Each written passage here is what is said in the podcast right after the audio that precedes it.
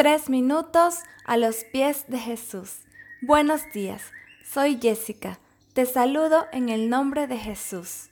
El pasaje de Filipenses capítulo 4 versículos 6 y 7 dice, Por nada estéis afanosos, sino sean conocidas vuestras peticiones delante de Dios en toda oración y ruego, con acción de gracias.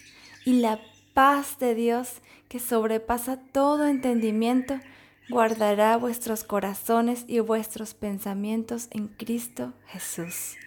Estuve pensando en cómo Dios nos pide que no nos afanemos, no nos preocupemos, sino que nos acerquemos a Él con toda libertad, que Él está interesado en escuchar todas nuestras peticiones. Cuando oramos, debemos pensar que de verdad estamos dejando en las manos de Dios todas nuestras cargas, todo lo que nos preocupa, todo lo que nos causa o nos ha causado dolor, todos los sueños y anhelos del corazón, peticiones personales o peticiones de hermanos en la fe o de la familia. Dios nos dice, no te afanes por nada de eso, cuéntamelo, yo me encargo. Pero hay un ingrediente importante que agregar a la oración y es el agradecimiento.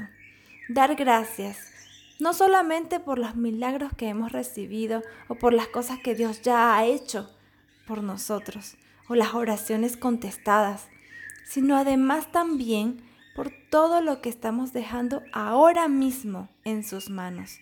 Es un acto de fe, porque creemos en un Dios todopoderoso que hace posible lo imposible, todo dentro de su voluntad, por supuesto, que es buena, agradable y perfecta.